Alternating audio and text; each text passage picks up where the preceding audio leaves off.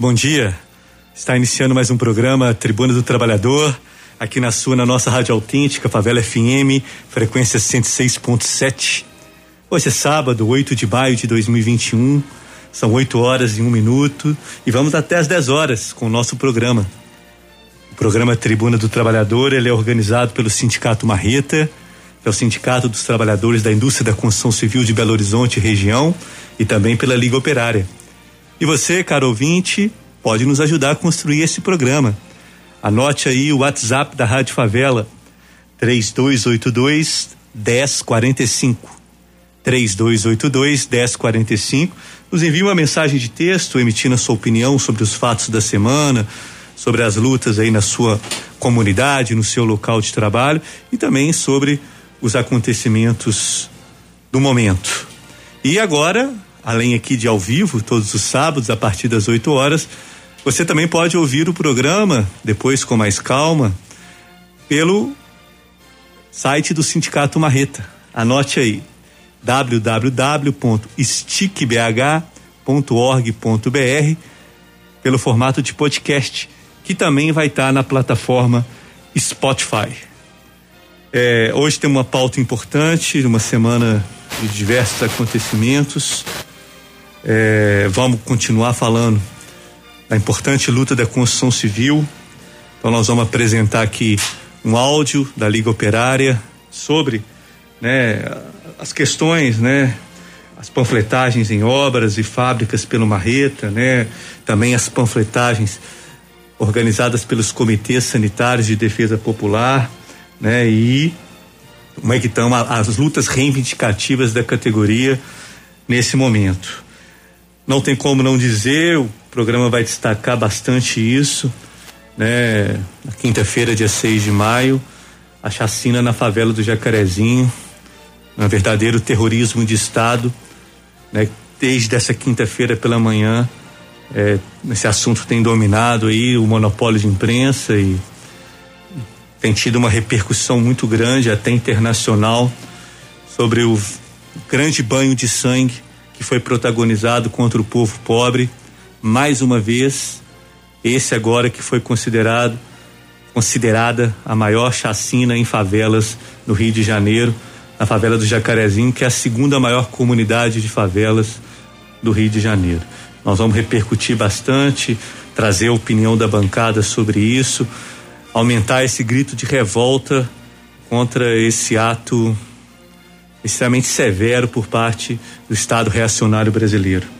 Também vamos ter que falar dos, dos protestos internacionais na América Latina, né? A Colômbia é, conta já há mais de uma semana com dezenas e centenas de, de atos e protestos combativos, é, com bastante participação dos trabalhadores, das massas colombianas, eh, em luta também contra o Estado reacionário da Colômbia. História conta gotas também, não podemos deixar de falar. Na última quarta-feira, 5 de maio, 202 anos, três anos, 203 anos do nascimento do grande Karl Marx. Vamos abordar também a sua história, a sua obra, o seu legado desse grande chefe, líder do proletariado internacional.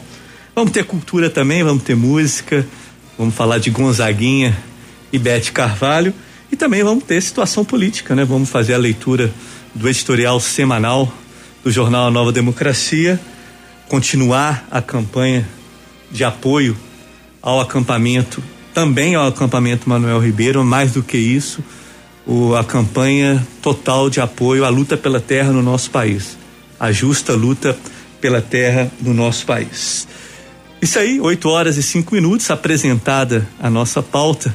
Agradecemos muito a audiência de cada um, esperamos que você continue com a gente até as 10 horas. Vamos agora aos bom dias iniciais e as considerações iniciais. Muito bom dia, companheira Lívia. Bom dia, Rominho, bom dia, ouvintes. Né, hoje aí, véspera do Dia das Mães? Então a gente vai tratar de várias questões aí que preocupam, inclusive, várias mães é, na nossa cidade, de Belo Horizonte, região metropolitana, né? que está envolvido com a luta do nosso povo né, em vários aspectos aí, tanto da, da, questão dos direitos do trabalhador, mas também da luta por moradia, da luta pela sobrevivência, principalmente nesse momento da pandemia. Então, bom dia e que a gente tenha um ótimo programa. Isso aí, companheiro Lívia, muito obrigado pela sua participação. Muito bom dia, companheiro Batista. Bom dia, Rômulo. Bom dia, bancada. Bom dia todos os ouvintes do programa Tribuna do Trabalhador, da Rádio Favela. Né? Um abraço especial a todas as mães do povo, né, que estão enfrentando momentos tão difíceis, né? E são mulheres tão valorosas que enfrentam tantas dificuldades para criar os seus filhos, né, em meio a esse genocídio, né, que a gente vai tratar aqui no programa em várias frentes, o genocídio policial, o genocídio por meio da pandemia, né? Então um bom dia espe especial a essas lutadoras do povo. Isso aí, companheiro Batista. Muito bom dia. 8 horas e 7 minutos. Vamos iniciar, iniciar o nosso programa com a primeira pauta, que é a luta dos operários da construção civil aqui em Belo Horizonte. E nós vamos agora é, emitir aqui o áudio é, dos, dos companheiros da Liga Operária. Vamos ao. Ouvintes do Tribuna do Trabalhador, bom dia, companheiros de bancada. Hoje eu quero mandar, mesmo com toda essa pandemia, eu quero mandar um abraço especial, forte, para todas as mães do Brasil é, nesse dia, que amanhã é o Dia das Mães, então muitas mães sinta-se abraçada pelo programa nesse dia especial. A gente sabe como que é difícil criar e sustentar um filho nessa sociedade onde a miséria, a exploração e a opressão está sempre constante. Então, um abraço especial a todas as mães e em especial aos companheiros trabalhadores da construção civil, no qual eu vou explicar algumas questões aqui que muitos tiveram dúvida durante essa semana, que serve também as dúvidas para muitos trabalhadores que trabalham de segunda a sexta, sendo de segunda a quinta de 7 às 17, 9 horas por dia, e na sexta, 8 horas diárias. Qual que é a razão disso? É porque essas quatro horas de segunda a quinta é para compensar o sábado e formar a semana de 44 horas. Então, é, quando o feriado cai no sábado, não é necessário fazer a reposição da hora, a compensação. As empresas, é, muitas empresas pagam normalmente a hora extra já tem empresas espertalhonas que está querendo meter a mão no direito do trabalhador, alegando que tem feriado que cai durante a semana. Se o feriado caiu durante a semana e essa semana e o dia da semana foi decretado feriado, o trabalhador ganha, recebe a hora que era correspondente ao dia de feriado. Agora, o feriado no sábado, então quer dizer que ele não precisa pagar a compensação, porque o feriado vai cair no sábado. O feriado deu no sábado. Entendeu? Porque se a gente for entrar nessa matemática, a gente tem que questionar os meses de 31 dias. Aí eles vão falar que fevereiro tem 28 dias, só que fevereiro tem 28 dias é, normal e de nos anos bissextos, que é de 4 em 4 anos, tem 29 dias. E meses com 31 dias são sete durante o ano. Então, quem sai perdendo nessa conta? Sempre é o trabalhador. Por isso, nós não podemos deixar passar em branco, não podemos aceitar que as empresas imponham a lista de assinatura concordando compensação de hora para é, ser paga nos feriados, nas horas de feriados que caíram durante a semana, porque isso é conversa fiada. Porque esses meses que tem o dia a mais é justamente para exaurir todas essas pendências de feriados de, de meio de semana. Então, não aceite, não concorde, porque isso é um absurdo. A construção civil está ganhando rios de dinheiro e é por isso que os patrões gananciosos querem ganhar muito mais, é, exigindo é, que o trabalhador trabalhe até morrer e ainda quando o feriado cai no sábado quer que o trabalhador pague essas horas. Outra questão que a gente quer trazer aqui hoje também é a leitura do, de um material que fala sobre o ataque que a Coab está sofrendo. Então, queria dizer a todos os trabalhadores da Coab prestarem bastante atenção. Nós temos realizado reuniões com os trabalhadores, formado comissões e nós dizemos para os trabalhadores: nós só reverteremos essa situação se todos os trabalhadores estiverem unidos e determinados a reverter. Foram vários ataques contra a Coab durante todos esses anos, desde os anos 90, e o Marreta, junto com os trabalhadores, reverteu. E não vai ser Zema que vai fechar a Coab. Então vamos todos juntos nessa luta. E para isso, vou ler aqui a nossa denúncia. Acabar com a Coab é mais um crime do governo Zema. A Coab, Companhia de Habitação do Estado de Minas Gerais, mais uma vez é ameaçada de extinção, agora pelo governo que se dizia novo, de Romeu Zema. Um novo que repete as propostas velhas e caducas de seus antecessores recentes. Qual a função da Coab?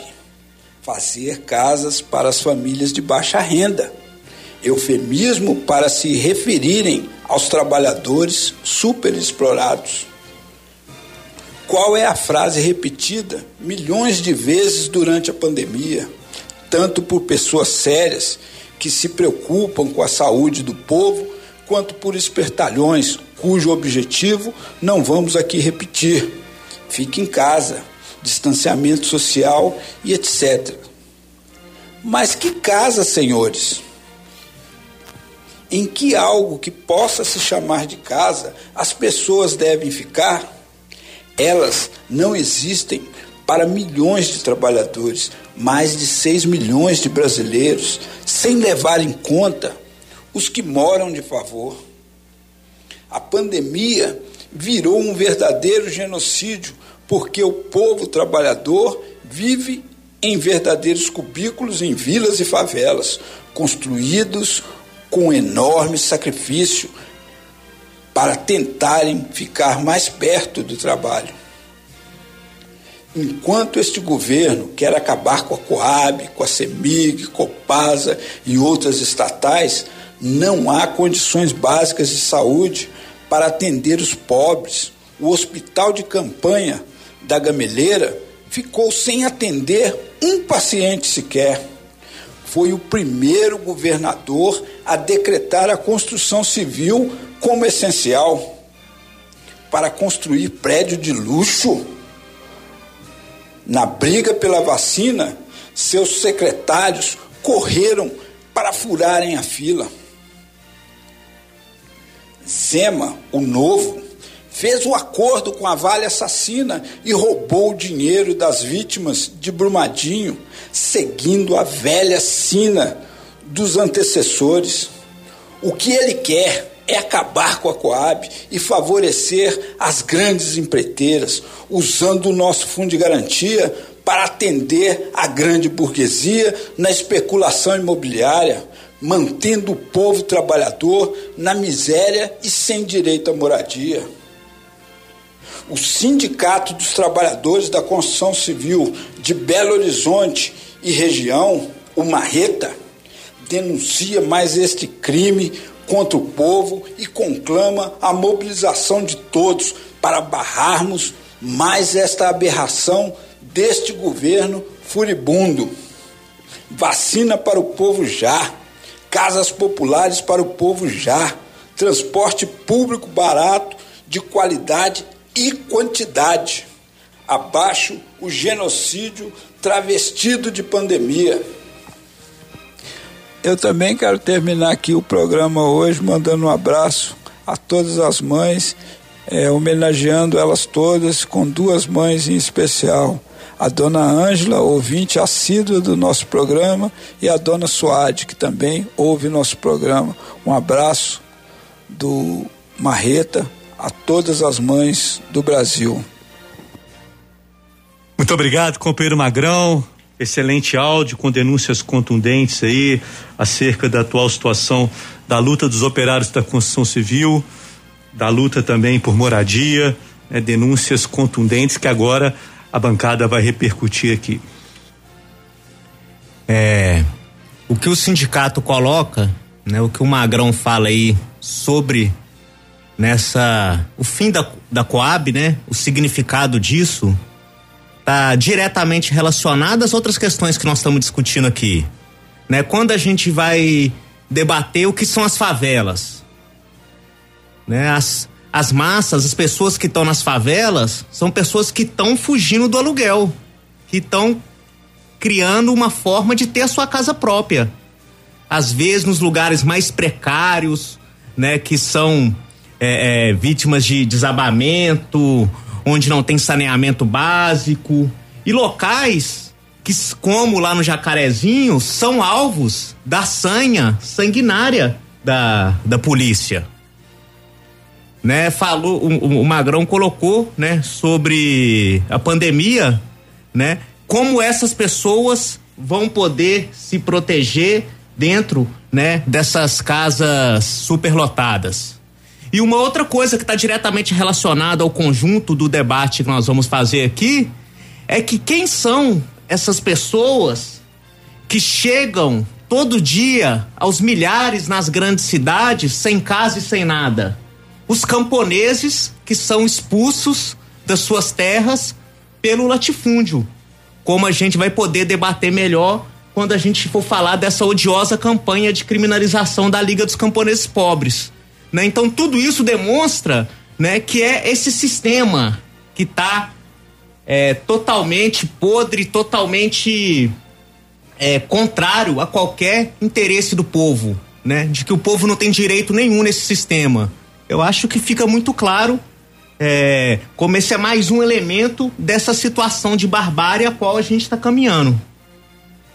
É, e, e, aí a importância, assim, tanto dessa denúncia, né, e isso que o Batista colocou sobre a questão das favelas, é, principalmente nesse momento da pandemia, onde o que a gente vê como resultado, né, é a quantidade de pessoas empobrecidas, desempregadas, que não têm onde morar e que vão é, para onde tem condição ali. Eu estava escutando um dia um outro programa, em outra rádio, falando sobre é, pessoas no, em São Paulo que perderam a, o emprego ou que saíram da.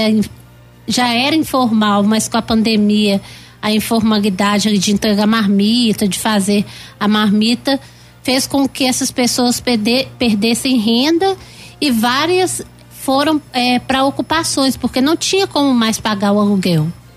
E o que a gente vê é que não existe né, no Estado uma política de habitação mesmo para o povo, né?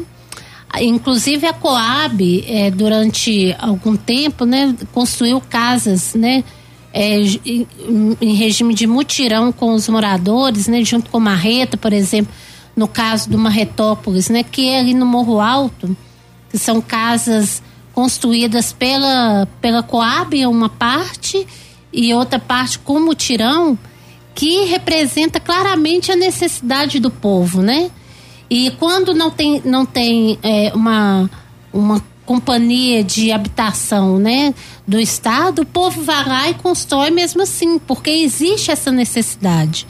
Então, essa denúncia que o Marreta está é, tá fazendo, né, é importante, é, representa uma, uma luta que tem que ser encampada e não só pelos trabalhadores é, do, do Sindicato Marreta, né, pel, pelos operários, por aqueles que necessitam de casa, mas por todos que defendem moradia e condições é, justas para nosso povo, né? É isso aí. Então, Romeu Zema, tire as mãos da Coab. Coab é dos trabalhadores, tem uma importância histórica aqui no estado, né, na região metropolitana como a companheira Lívia salientou muito bem, é, e certamente haverá grande mobilização dos trabalhadores, dos operários da construção civil, é, para fazer a defesa é, dessa companhia, essa companhia de habitação. Isso já emenda com outro assunto que está bastante colocado aqui, né? É, as, como é a situação de opressão sobre o nosso povo, sobre o povo trabalhador, né? Então agora nós vamos iniciar a repercussão. Esse talvez seja o principal fato aí da semana, que foi a chacina de Jacarezinho.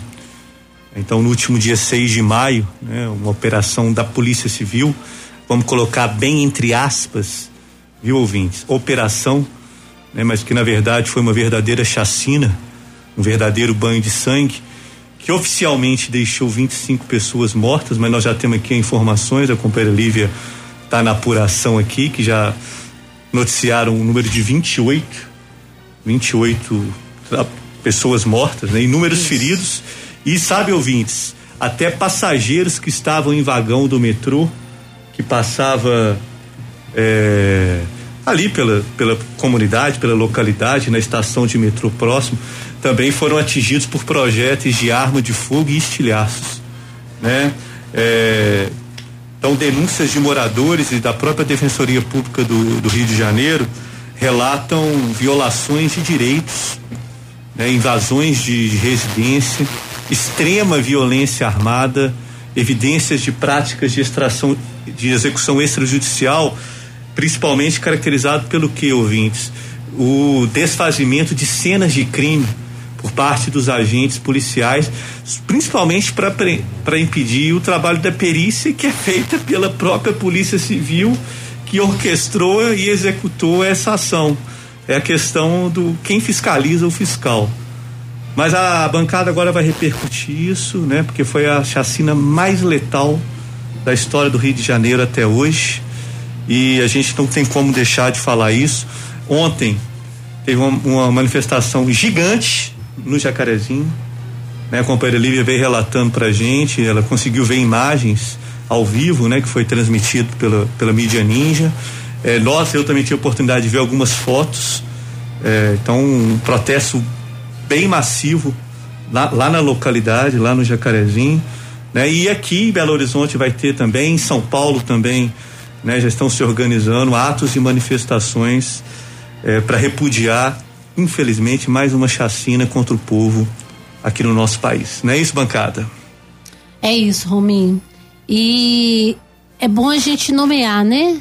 Que isso que o Rominho falou é chacina né, execução sumária é, contra o povo pobre né, no Rio de Janeiro, coisa que já acontece com uma frequência, mas o que assusta, né, é, né nesse período, né, é a forma que foi e as imagens, porque é, em outros momentos, muitas vezes a gente não tem contato com vídeos, né, as, Hoje, com as redes sociais, isso chega assim quase que instantaneamente. Então, é, dá para ver claramente que não foi uma troca de tiros, não foi nada disso, foi execução, né? Ou, a, a investigação, né, que a polícia disse que estava fazendo ali era de aguiciamento de menores para o tráfico.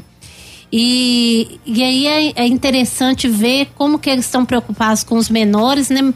Inclusive tem dois menores que foram executados, uma criança de 9 anos que assistiu na frente dela a polícia executar um desses desses é, 20, 27 mortos, né? Pela polícia, porque um foi policial.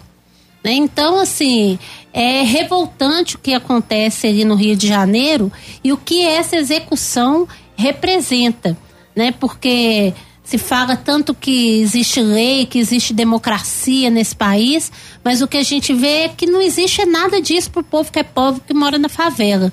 Né? O, o STJ tinha, inclusive, definido que não poderia ter operações. STF. STF STF tinha definido que não poderia ter operações policiais no período da pandemia nas favelas, né, desde que fosse alguma prisão é, e, e, teria que ser comunicado ao Ministério Público, mas não se respeitou isso e entrou. E assim que entrou, teve a morte de um policial e eles entraram ali e foram matando é, sem olhar quem. E é muito importante destacar que essa é uma política de Estado. Né? A gente vê que lá no Rio de Janeiro, né, esse terrorismo de Estado tem sido uma constante.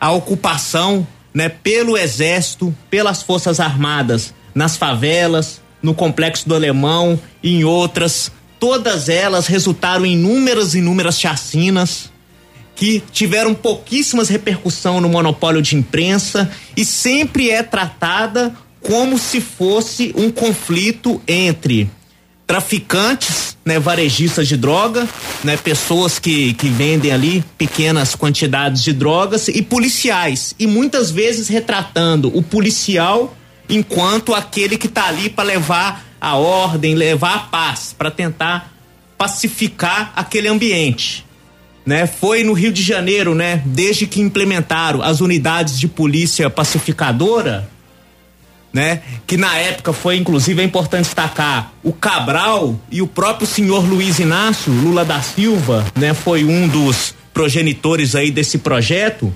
Desde que começou isso, os genocídios no Rio de Janeiro têm sido uma, o, tem sido uma, uma constante, essas chacinas. E que né? Esse pretexto do combate é, ao tráfico de drogas é utilizado da maneira mais hipócrita do mundo, porque todo mundo sabe, né, que a própria questão do tráfico tem uma participação direta tanto das forças armadas quanto como ficou evidente, né, nos episódios mais recentes em que encontraram drogas na própria comitiva presidencial do, do Bolsonaro, né, para a Europa né? Em vários outros episódios que o monopólio de imprensa. tem mais do que o tráfico todo lá, tava dentro desse avião. Né? Que foram, na época, foram 30 quilos, né? Encontrado, só que um, um voo, né? As fronteiras do país, né? Que teoricamente deveriam ser né, controladas pelas Forças Armadas, né? Mas que tem participação nesse esquema. E como todo morador de favela ou periferia sabe que a polícia está diretamente envolvido. Inclusive não tem nenhuma biqueira, não tem nenhum ponto de venda de drogas que não tenha um policial que seja ali quem avalize, que não pega ali, né, o, o, o dinheiro ali do café para permitir que tenha aquela, a, aquela venda. Então é tudo um discurso para justificar o injustificável que é a política de genocídio. Chega ao ponto, né? E quando a gente fala que é um governo militar de fato e que esse genocídio é de responsabilidade dos generais, das Forças Armadas, né? É, é praticamente confessado isso na declaração dada ontem, né? Pelo Hamilton Mourão, vice-presidente, general Hamilton Mourão, ele fala assim, abre aspas, Mourão, tudo bandido. Entra um policial numa operação normal e leva um tiro na cabeça, de cima de uma laje. Lamentavelmente, essas quadrilhas do narcotráfico são verdadeiras narcoguerrilhas. Chamar atenção para esse termo, porque na, quando a gente for discutir a questão da liga, ele vai voltar. Né, ele vai voltar, como que é utilizado como pretexto para atacar as justas lutas do povo, inclusive essa falsa associação. Não só no Brasil, como na Colômbia também, o mesmo termo. O mesmo discurso, é um discurso do imperialismo. É, essas verdadeiras narcoguerrilhas têm controle sobre determinadas áreas e é um problema da cidade do Rio de Janeiro. O que, que ele está querendo dizer com isso? Que só morreu bandido e que tinha que matar mesmo. Ele tá avalizando. Mais do que isso, ele tá dando uma ordem enquanto general, enquanto vice-presidente do país, para que se incremente essa política. Então, o governo Bolsonaro, o governo dos generais, não só a polícia do Rio de Janeiro, né, civil e militar, mas esse estado e esse governo de generais são os verdadeiros responsáveis por aumentar ainda mais essa chacina no Rio de Janeiro. É, e essa, tem menos de um mês que o novo governador assumiu, o Itzel, né, que era também outro, né, que comemorava a morte, né, o extermínio. Um bolsonarista que depois Dando brigou, soco né? No ar, né? É, soco no ar na hora, não sei se os ouvintes lembram quanto teve é, a execução com um sniper, né, de um uma pessoa que estava dentro do, do ônibus, ali, um Pessoas sequestro. Com dificuldade de saúde mental, com transtornos. E né? ele saiu executado. pulando assim, festejando a morte, fala- passou em cima da favela com o helicóptero, falando que tinha que acertar as cabecinhas lá de baixo. É esse o governo do estado do Rio de Janeiro, que agora saiu, foi o, o- o vice dele assumiu, mas é a mesma política. Tá na conta dele os 20, 27 mortos que foram assassinados pelo Estado, que a polícia ainda virou e falou o seguinte, que, que não entra dentro da, da favela para executar uma mentira. O que acontece é, de específico nessa, nessa operação, porque ela é uma operação oficial. Né? Por isso que ela é considerada a mais letal. Mas já tiveram outras, por exemplo, a chacina de Vigário Geral, que, tive- que teve 20, 21 mortos, a da Baixada Fluminense com 29, e que, é- que foram chacinas clandestinas da polícia, né? Porque a gente está falando aqui de uma é, oficial que a polícia entrou, mas todos os dias nas favelas do Rio, principalmente, tem jovem morrendo, sendo assassinado. Toda, é, quem aqui nunca escutou? Né, é, é, eu, eu não assistiu falando sobre um- uma criança que recebeu um tiro de fuzil na cabeça, porque estava com o celular na mão, porque estava brincando, porque estava com um guarda-chuva. E no caso de- dessa favela Jacarezinho, é importante sinalizar assim que é uma das maiores favelas do Rio, que concentra a maior é, é, a a maior parte assim da população ali é negra como todas as favelas, mas inclusive o que é, é denominado lá como um quilombo urbano, não só chamado, mas porque essa região do Rio de Janeiro no período que existia escravidão no nosso país dos negros era para essa região que eles fugiam e se concentravam. Então, dentro da própria favela se fala isso. E é, é onde tem um PIB, um dos menores PIBs, uma pobreza muito maior, principalmente nesse momento da pandemia, e isso representa para onde que esse Estado dirige é, os seus fuzis, né, que é contra o nosso povo. E queria só dar só mais um exemplo para demonstrar como o aumento desse genocídio é uma política de Estado do governo dos generais. Né?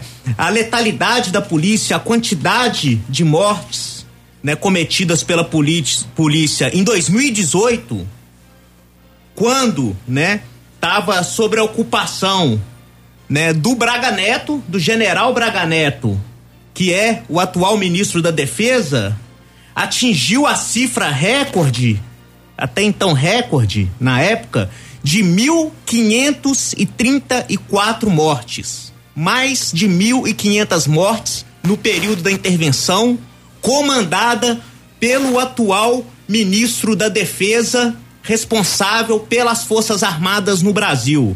É ou não é uma política de Estado?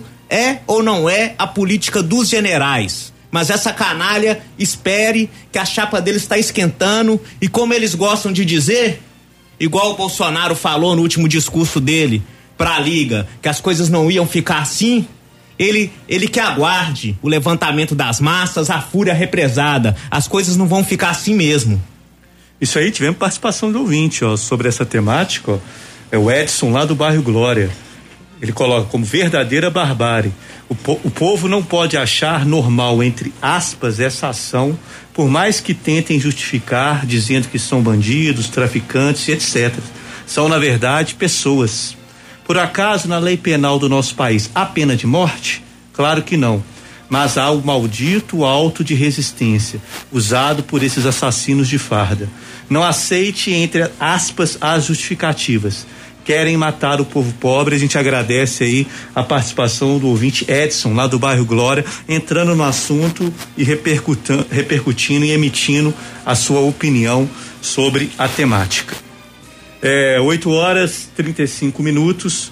É, então a gente fez agora esse panorama é, sobre a questão do jacarezinho, apresentamos as denúncias.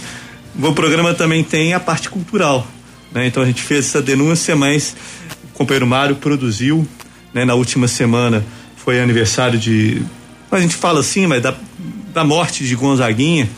E a gente queria relembrar muitas músicas desse grande artista e desse eh, lutador também do nosso povo. Então nós vamos agora exibir o momento cultural. Bom dia, ouvintes da Rádio Favela e do programa Tribuna do Trabalhador. Esse é o Momento Cultural e hoje nós vamos falar de Luiz Gonzaga do Nascimento Júnior, o Gonzaguinha. Você deve notar que não tem mais tutu e dizer que não está preocupado. Você deve lutar pela chepa da feira e dizer que está recompensado. Você deve estampar sempre um ar de alegria e dizer que tudo tem melhorado. Você deve rezar pelo bem do patrão e esquecer que está desempregado.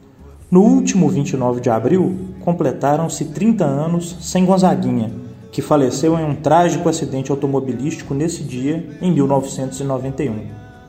Gonzaguinha, filho adotivo do rei do Baião, Luiz Gonzaga, um brilhante compositor e cantor popular que fez a sua voz ser ouvida em um tempo em que lutar por seu direito é um defeito que mata, como diz sua bela canção Pequena Memória para um Tempo Sem Memória. Gonzaguinha, que compôs sua primeira canção aos 14 anos de idade, e em sua juventude, junto com Aldir Blanc, Ivan Lins, Márcio Proença, Paulo Emílio e César Costa Filho, fundou o MAU, Movimento Artístico Universitário. Fez de sua voz e de suas canções instrumento de luta e resistência ao regime militar fascista e teve dezenas de suas belas composições censuradas pelo regime. Cantou para pequenos públicos em universidades, para multidões em festivais, viajou o país de ponta a ponta com seus shows, apoiou as lutas do povo e deixou um legado de composições que transcendem seu tempo e descrevem ainda hoje a realidade de nosso país e de nosso povo. No programa de hoje, em sua homenagem, tocaremos Gonzaguinha, começando com a Marcha do Povo Doido do álbum de mesmo nome de 1980. Esta é a Marcha do Povo Doido, seguindo o exemplo do samba do crioulo doido feito por Stanislau Ponte Preta. Lá, o crioulo ficou doido por ter que fazer o seu samba enredo com todos os personagens da história do Brasil. Aqui quem está doido é o povo, que parece ser o grande culpado pela crise de energia, pela carestia, pela policia e pelo mistério de uma coisa chamada anistia, que se você não sabe, não permitiu ao anistiado ser reintegrado a seu trabalho, a não ser que passasse de novo por um novo júri, uma nova censura, de modo que não atrapalhasse uma coisa chamada abertura. Confesso, matei a dana de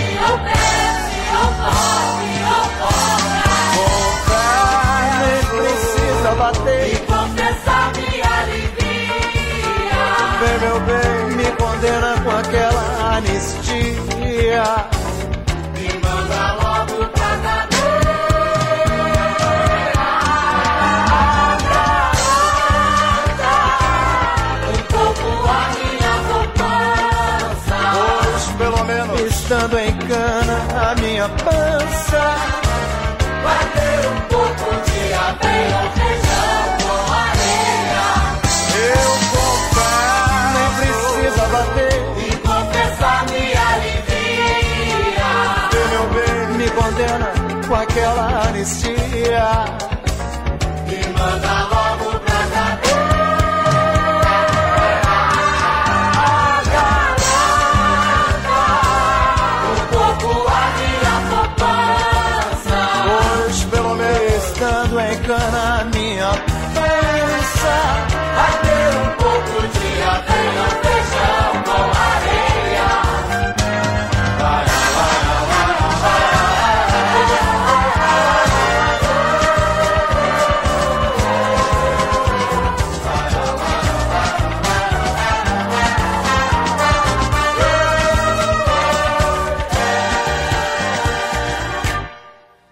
Esse foi o inesquecível Gonzaguinha, com a sua música A Marcha do Povo Doido. Esse primeiro momento cultural, vamos ter um segundo também sobre Gonzaguinha, com outra música também, é, onde a gente resgata essa sua história, a importância que esse grande artista e lutador do nosso povo teve. 8 horas 41 minutos, esse é o programa Tribuna do Trabalhador. Também não podemos deixar de falar mais um ponto de pauta de grande importância também está com grande repercussão, inclusive internacional, que são os combativos protestos na Colômbia. Né? E esses protestos se aprofundam, né? São protestos contra a reforma tributária antipovo, né? Eles tiveram início assim no último dia 28 de abril, então já são mais de 10 dias de protestos diários massivos em várias cidades da Colômbia, né? Principalmente Bogotá, Cali e Medellín, né? E uma repressão desenfreada, né, que já vitimou 20 manifestantes, né, pelas forças do velho Estado colombiano, né, um policial foi morto nesses enfrentamentos e um dado assim, né, são mais de 80 pessoas estão desaparecidas e milhares de pessoas feridas, né? Então, diante desses grandiosos protestos, né, o, o gerente lá de turno Ivan Duque né, até o momento, né, as últimas notícias que temos aqui na, na redação do nosso programa é que recuou e retirou essa proposta de contra-reforma, né, na verdade, uma reforma antipovo. É, isso não tem freado a luta das massas, né, que exigem, né, além dessa pauta inicial, é, todos esses demais direitos que são pisoteados por esse velho regime, né, e isso em meio a uma pandemia, onde também se levantam a princípio contra essa reforma tributária antipovo, mas também por comida, emprego e direitos. Então agora nós vamos repercutir isso, passar para a bancada que vai emitir opiniões sobre esse tema, é isso? Então, Rômulo, é, sobre a questão da Colômbia, eu queria iniciar né, os comentários aqui pegando um trecho do editorial semanal em Marcha, do jornal Nova Democracia. Ele foi publicado no dia 23 de março e a gente leu ele aqui no programa. Um trecho desse editorial fala assim: abre aspas. Olhem para o modelo da Colômbia, onde as eleições periódicas convivem com o extermínio sistemáticos dos dissidentes, mesmo daqueles que rezam pela cartilha do reformismo. É para ele, para esse modelo, que caminhamos a passos largos um eventual governo Mourão, por exemplo, para o qual trabalham objetivamente os que apostam todas as fichas no impeachment, marcaria o aprofundamento e não a atenuação deste processo de militarização em marcha. Bom, o Rominho já situou, né, a motivação dos protestos, o ambiente na Colômbia. É importante, né, a gente buscar esclarecer como o que acontece na Colômbia é muito parecido com o que está acontecendo aqui no Brasil. O editorial da Nova Democracia já havia chamado atenção para isso.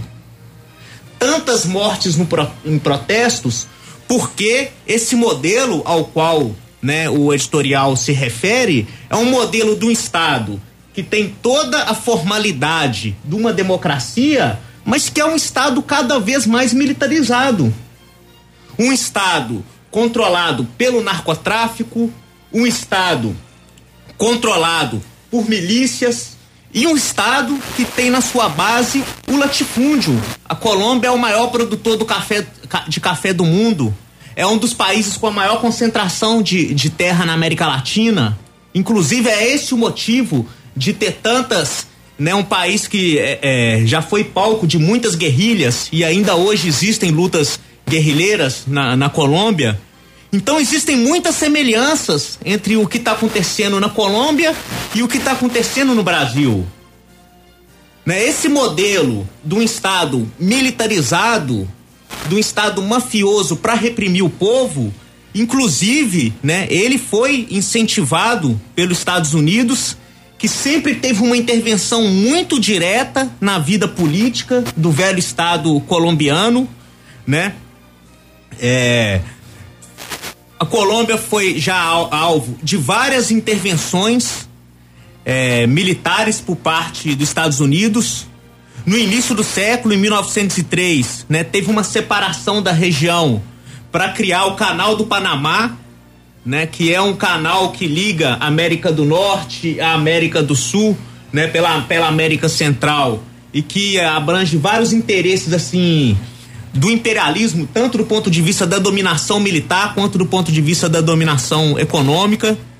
Foi sede durante meados do século passado da Escola das Américas, que é uma instituição né, criada pelos Estados Unidos de formação ideológica contra-insurgente para formar os militares, né, para governarem seus países contra a ameaça da luta do povo e particularmente das revoluções, das lutas revolucionárias que no meado do século XX, né, tiveram ascenso na América do Sul né? Então são muitas as semelhanças, né? Um, um, Estado reacionário, latifundiário. Então a base sobre a qual se levanta os protestos é a mesma. É o mesmo caráter de classe reacionário. E a, a reação é muito semelhante à forma como que trata o levantamento do povo e, e, e a sua população. E é contra esse tipo de levantamento né, que é, tá em marcha né, como o editorial diz, essa militarização sem precedentes do Estado brasileiro, como fica muito claro nesse último episódio do Jacarezinho. É, a gente estava falando antes do momento cultural de Jacarezinho, né, que é uma atuação direta do Estado e o que a gente vê na Colômbia é isso também. E dentro do que a gente tem colocado nos editoriais aqui com relação à realidade brasileira, do inevitável levantamento das massas, o que a gente vê na Colômbia é isso é, igual o Rominho relatou, né, que iniciou ali o, as manifestações por causa do projeto de reforma é, tributária. Só que isso foi só o estupim para que várias manifestações estourassem no, no país todo. Né? Então, é, a questão do aumento da pobreza, né? da a quantidade de pessoas né? que estão entrando na faixa da extrema pobreza, conforme os órgãos internacionais apontam, né, com um determinado valor para sobrevivência, mas várias outras questões também, né? Essa questão da reforma tributária, né? O que ela representa é a ampliação da, da pobreza e o taxamento, eh, taxar os pobres para favorecer os ricos. E a América Latina, ela tem sido palco de manifestações porque aqui é o local que com essa pandemia mais é, é, gerou riqueza para os bilionários que tem no mundo. Concentrou que o um maior nível de exploração para aumentar e impulsionar a riqueza desses milionários. E no caso da Colômbia, né, ela do ano passado para cá ela teve uma queda de 7% e, é, é, do PIB e 42,5% da população estão vivendo na, na extrema pobreza, ampliou essa pobreza, que é o que a gente vê aqui no nosso país com a, com a pandemia. E o que, que é, é, a gente, além da questão do Estado, é a organização disso que o Batista falou, né? Do, da atuação dos Estados Unidos historicamente no país, são os grupos paramilitares que estão atuando dentro das manifestações elas são é, pessoas que andam de moto pelas cidades e vão matando as pessoas, executando as pessoas que estão nas manifestações. Até o momento, além da repressão policial, né, é, se contabiliza 37 mortos, né, é, mais de mil prisões e 89 pessoas desaparecidas. Essas 89 pessoas desaparecidas provavelmente estão mortas, porque existe uma política do Estado de extermínio. E o que que acontece? Quem que está nas ruas hoje da Colômbia é principalmente a juventude. A juventude que está vendo a consequência dessa política, que não é uma política só da Colômbia, é uma política para toda a América Latina todos os países durante esses últimos anos passaram por, por reformas, reforma da Previdência, reforma, essas reformas que a gente tanto fala que reforma trabalhista não é um problema só do Brasil ou só da Colômbia. Ele acontece na Argentina, acontece no México, na Nicarágua, El Salvador. E a gente viu manifestações é, é, durante esse período todo dos últimos 10 anos aqui na América Latina. Então, o que está acontecendo na Colômbia é a agudização do resultado do que, que são essas reformas, né?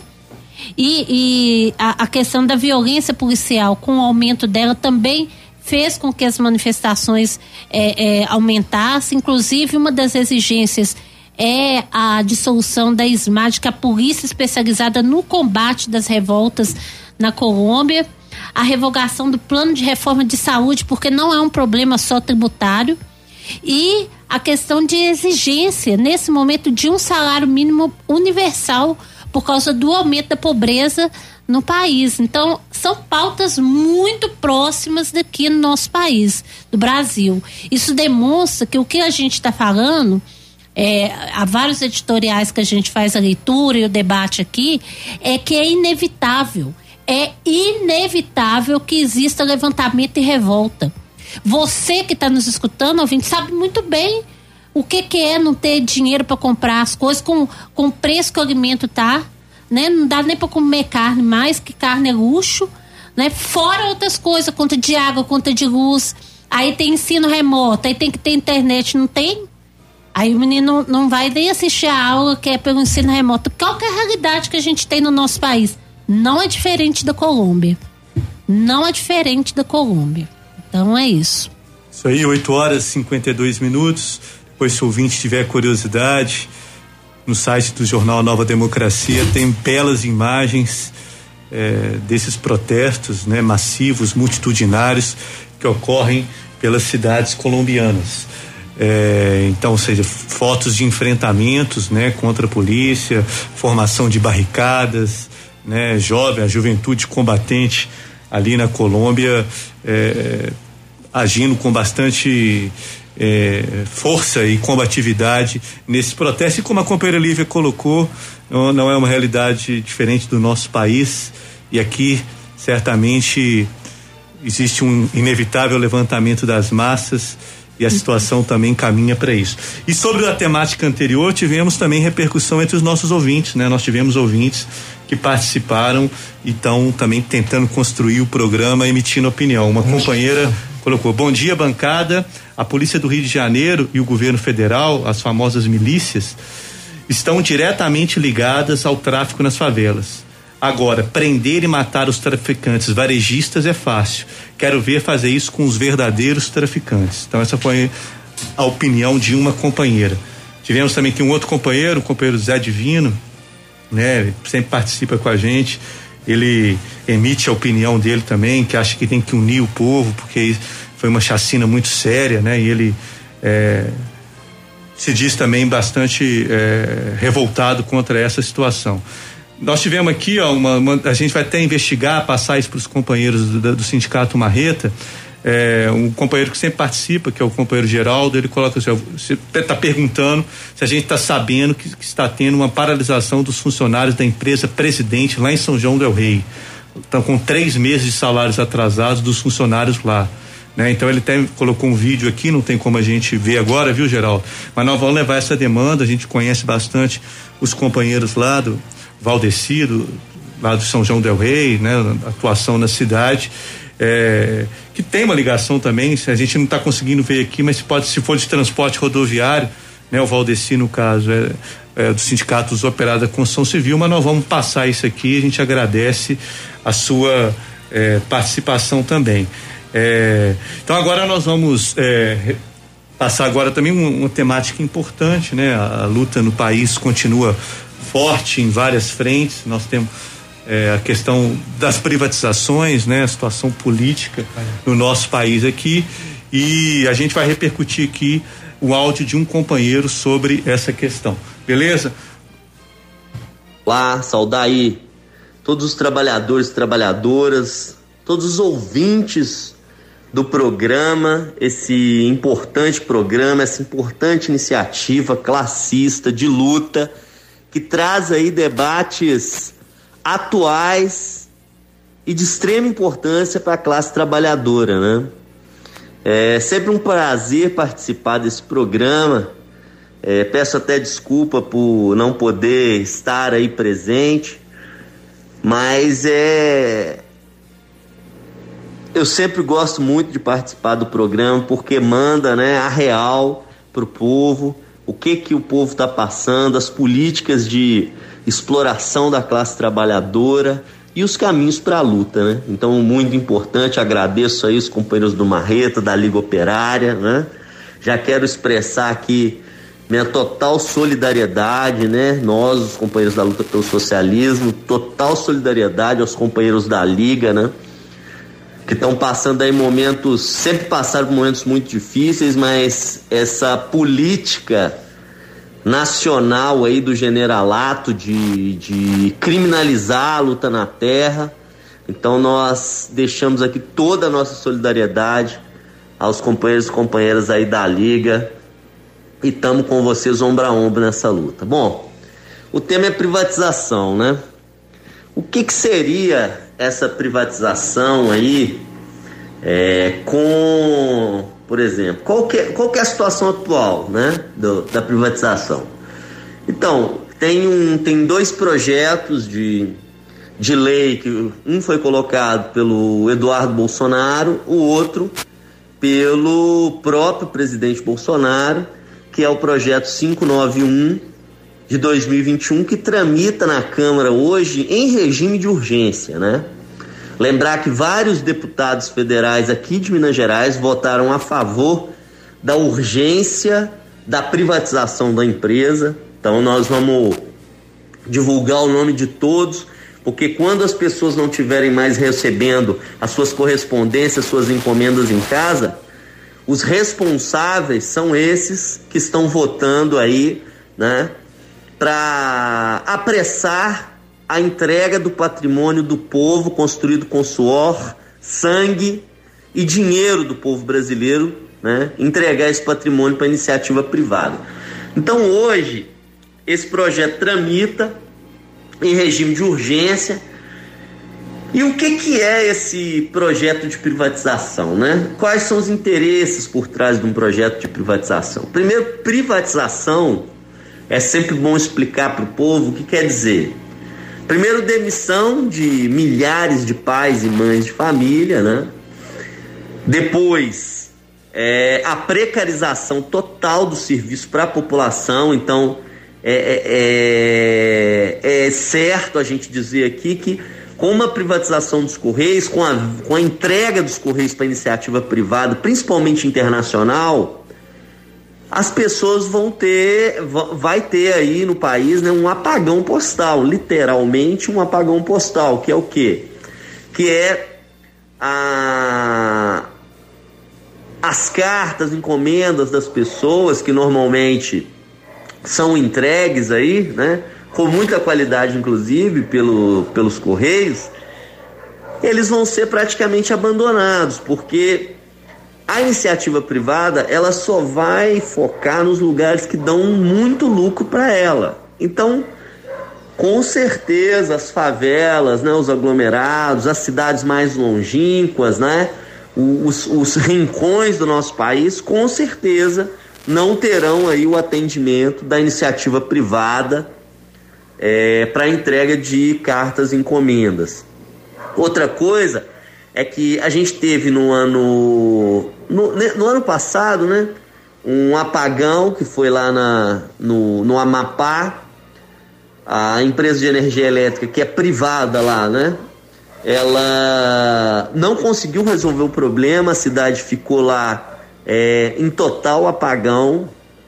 E isso a responsabilidade é da iniciativa privada. E quem teve que ir lá ajudar os moradores e salvar né, retornar a energia lá foi a empresa pública, que é a Eletrobras, que também está nesse campo né, do governo para ser privatizado, inclusive através de medida provisória. Um golpe que querem dar no povo brasileiro, entregar todo esse patrimônio aí nas mãos da iniciativa privada. O que, que vai restar para o povo?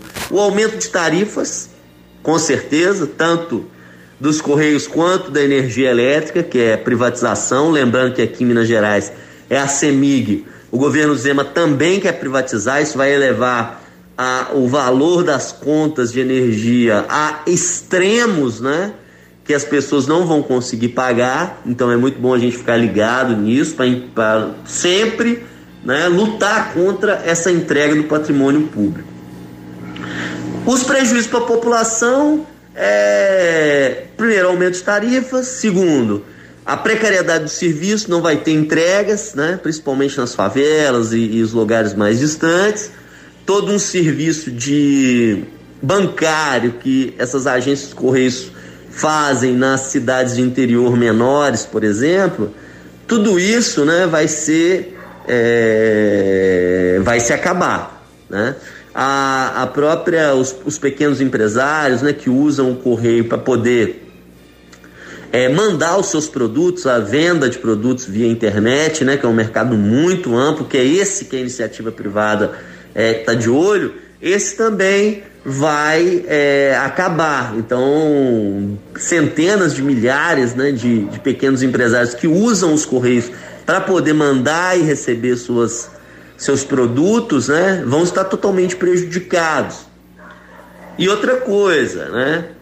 Todos os programas sociais que existem hoje dentro do governo, eles acabariam, como a questão da entrega dos livros didáticos, né, como a questão da entrega de vacina, insumos, né, para pesquisa, hospitalares, é, além de todo o processo eleitoral, né, as urnas eletrônicas que são entregues pelos correios, né, as provas do Enem, né, que todo ano você tem as provas, os correios que, que fazem essa entrega, que diga-se de passagem, é a maior operação logística do país, tudo isso acaba com a iniciativa privada.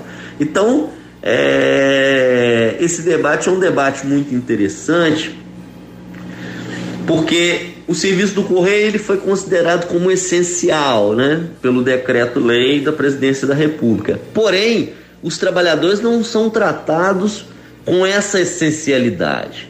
Hoje, os trabalhadores dos correios estão sofrendo com surtos de, de, de contaminação dentro dos setores de trabalho, a empresa é, não toma as devidas providências, né? A gente tem até decisões judiciais para garantir limpeza três vezes ao dia no setor, a empresa não faz, para dar máscaras diárias para os trabalhadores, a empresa não faz isso também, né? E várias outras coisas tipo descontaminação de local que teve surto, né? Então, todas essas questões são questões que estão aí assolando os trabalhadores que deveriam ter a sua prioridade é, para vacinação e, enfim, não, não tem essa prioridade, embora o serviço seja tratado como serviço essencial. Bom, a gente precisa aqui, bom a gente estar tá falando com toda a população, porque a gente precisa fazer esse trabalho de diálogo com a população constante para que a população não deixe privatizar os seus serviços públicos, porque a única coisa que ajuda o povo pobre, sofrido do nosso país, é o serviço público. Né? Eu trago aqui como exemplo o SUS. Né? O que seria do povo brasileiro se não tivesse o SUS, o Sistema Único de Saúde público, né? Muito mais gente estaria morrendo, né? É, em meio a essa pandemia, já são números alarmantes, né? Uma política genocida colocada no nosso país que o presidente lá no passado não comprou as vacinas que deveriam comprar, né? Não imunizou a população e hoje a gente amarga aí ter mais de 400 mil mortos no país. E por fim, eu quero aqui agradecer, né? É, em especial os companheiros da Liga, do Marreta aqui, né, pelo programa. É sempre muito importante a gente participar, a gente agradece a nossa participação, nós, trabalhadores dos Correios, da luta pelo socialismo, e estamos ombro a ombro aí com os companheiros e dizer que é, eu estou acompanhando o programa aqui, né? Esse debate sobre a chacina, né? A chacina mais letal do Rio de Janeiro, né? No Jacarezinho. O tema de extrema importância que os companheiros da Liga estão fazendo aqui com muita, muita propriedade. Eu quero agradecer aí é, a nossa participação e dizer que nós estamos ombro a ombro, prestar toda a solidariedade aqui novamente a Liga Operária, contra a criminalização aí, né? É, nós somos contra a criminalização da luta na terra e toda essa política genocida que está colocada no nosso país. Gente, muito obrigado, um bom dia aí a todos, um bom programa e pode contar com os trabalhadores dos Correios que nós estamos aí na luta. Um abraço. Outro abraço, companheiro Robson, diretor do Sindicato dos Trabalhadores dos Correios e também militante da luta pelo socialismo.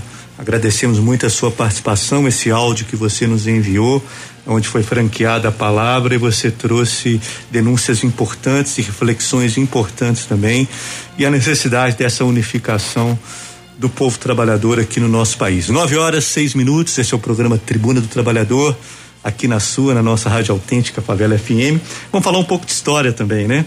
Hoje o quadro História Conta Gotas, do nosso querido Dr. Paulo Amaral, fundador desse bloco. Hoje ele vai ser um bate-bola meio ao vivo aqui, porque é de uma temática extremamente importante.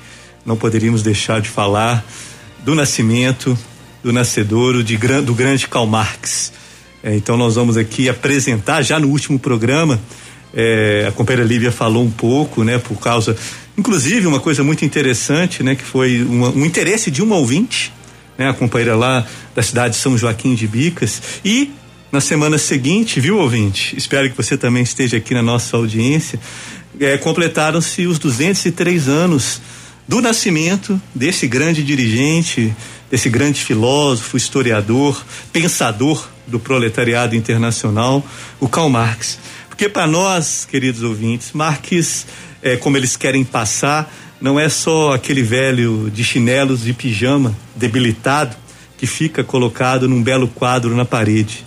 Para nós, Marx é um jovem ainda de 203 anos e que principalmente anuncia com entusiasmo que essa escravidão, escravidão assalariada, o capitalismo, ele não vai durar para sempre. Né? E mais do que isso, ele aponta e anuncia que oprimir é injusto e vergonhoso.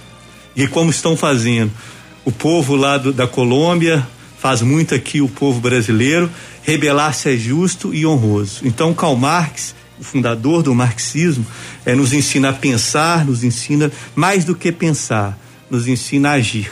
Então, para nós, Marx ainda é um grande garotão jovem de 203 anos de idade, na flor da idade, vivo na cabeça de cada um de nós aqui e nos nossos sonhos também. E daqui a mil anos também será assim.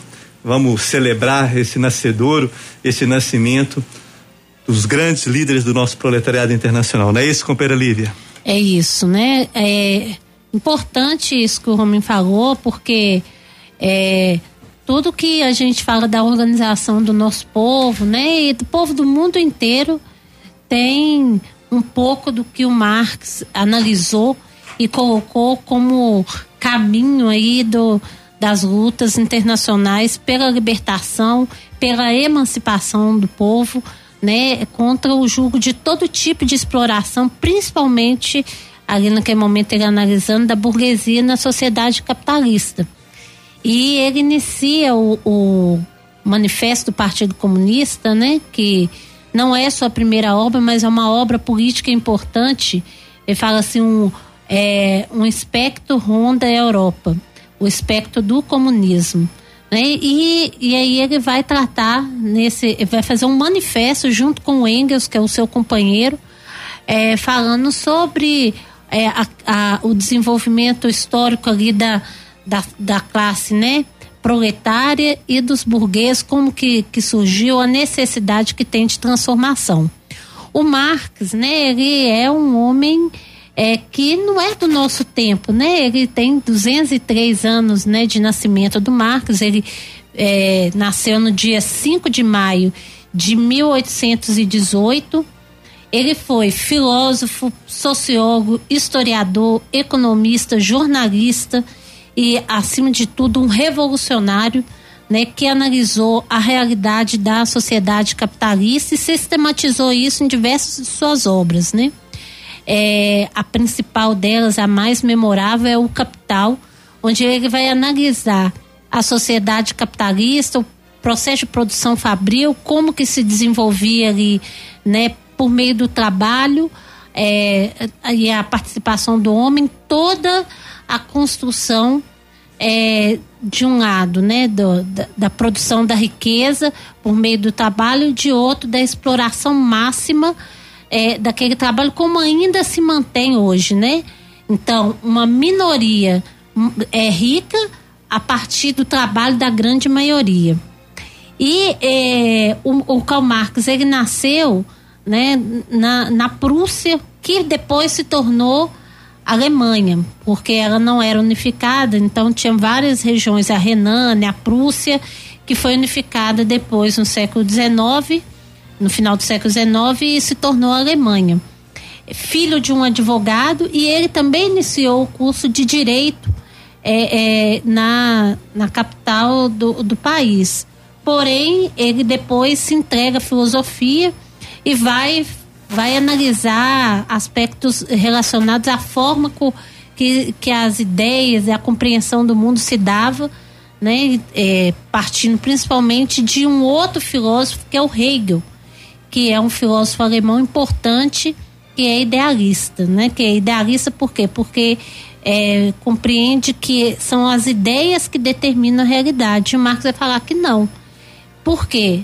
porque ele vai se é, é, analisar ali a partir é, do que ele via que existe uma estrutura material histórica e, e, marcada por contradições que, em síntese, é o materialismo histórico dialético, né?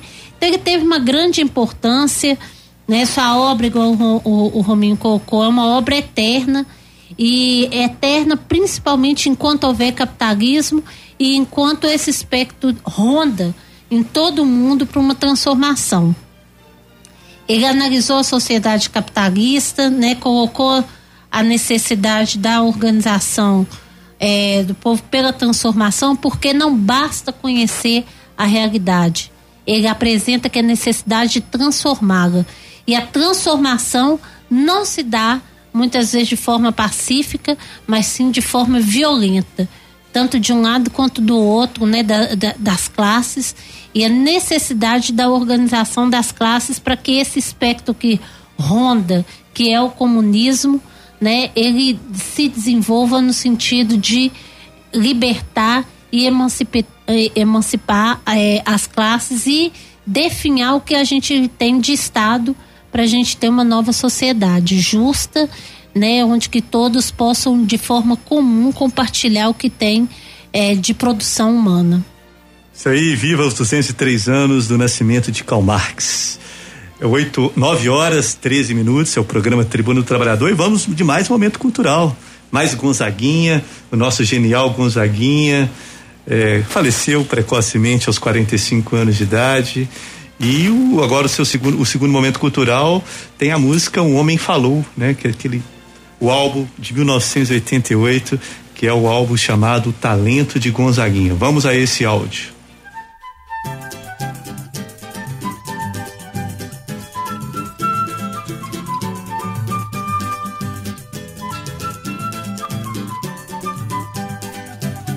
Pode chegar que a festa vai começar agora. E é pra chegar quem quiser, deixa a tristeza pra lá e traga o seu coração, sua presença de mão. Nós precisamos de você nesse cordão. Pode chegar que a casa é grande e é toda nossa. Vamos limpar o salão para um desfile melhor. Vamos cuidar da harmonia da nossa evolução. Da unidade vai nascer a nova idade da unidade vai nascer a novidade. E é pra chegar sabendo que a gente tem o sol na mão e o brilho das pessoas é bem maior. Irá iluminar nossas manhãs. Vamos levar o samba com união no pique de uma escola campeã. Não vamos deixar ninguém atrapalhar a nossa passagem. Não vamos deixar ninguém chegar com sacanagem. Vambora que a hora é essa e vamos ganhar. Não vamos deixar uns e outros melar. E oi, oi, ah. E a festa festa vai apenas começar. Vamos lá, meu amor.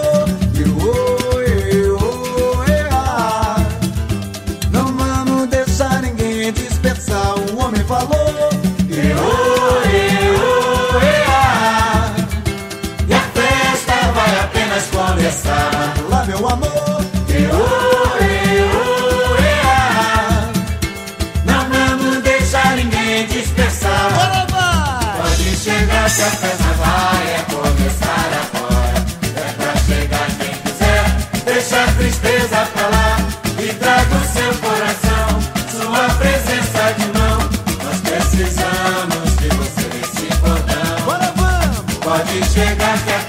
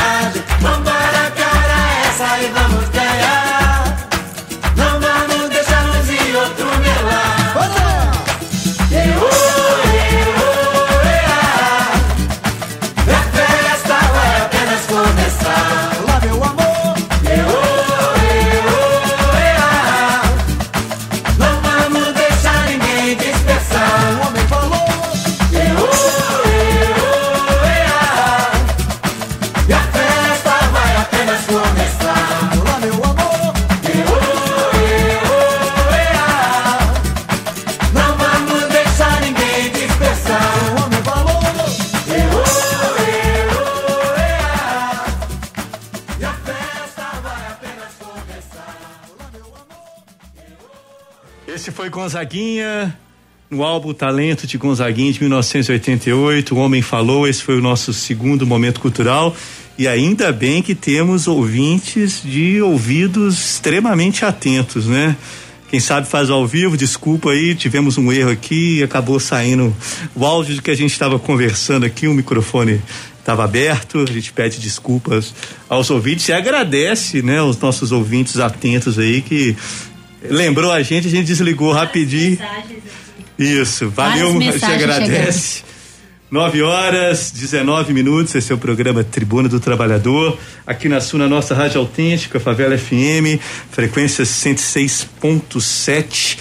Agora nós vamos passar para a pauta de situação política, né? Vamos é, fazer a leitura do editorial semanal do jornal A Nova Democracia. Depois a bancada vai fazer o debate. Vamos à leitura. Editorial semanal: O terror de Bolsonaro. Redação de A Nova Democracia, 5 de maio de 2021. No dia 1 de maio, enquanto ocorria a Marcha do Genocídio organizada pelo governo, sim, convocada e dirigida diretamente por Bolsonaro, o chefe da extrema-direita golpista, o presidente fascista discursou na abertura da 86ª edição da Exposebu em Uberaba, Minas Gerais, para um público de latifundiários e bois zebus. Além de fazer a defesa tácita do trabalho escravo, declarou-se contra a desapropriação para fins de reforma agrária de imóveis onde ocorrem relações de produção análogas à escravidão. Atacou mais uma vez a Liga dos Camponeses Pobres, LCP. Disse Bolsonaro o boquirroto. Abre aspas para Bolsonaro. O nosso governo também, poucas invasões tivemos no campo, porque tivemos então a perpiscácia de buscar minar os recursos para um MST. Acabamos com repasses de ONGs para eles.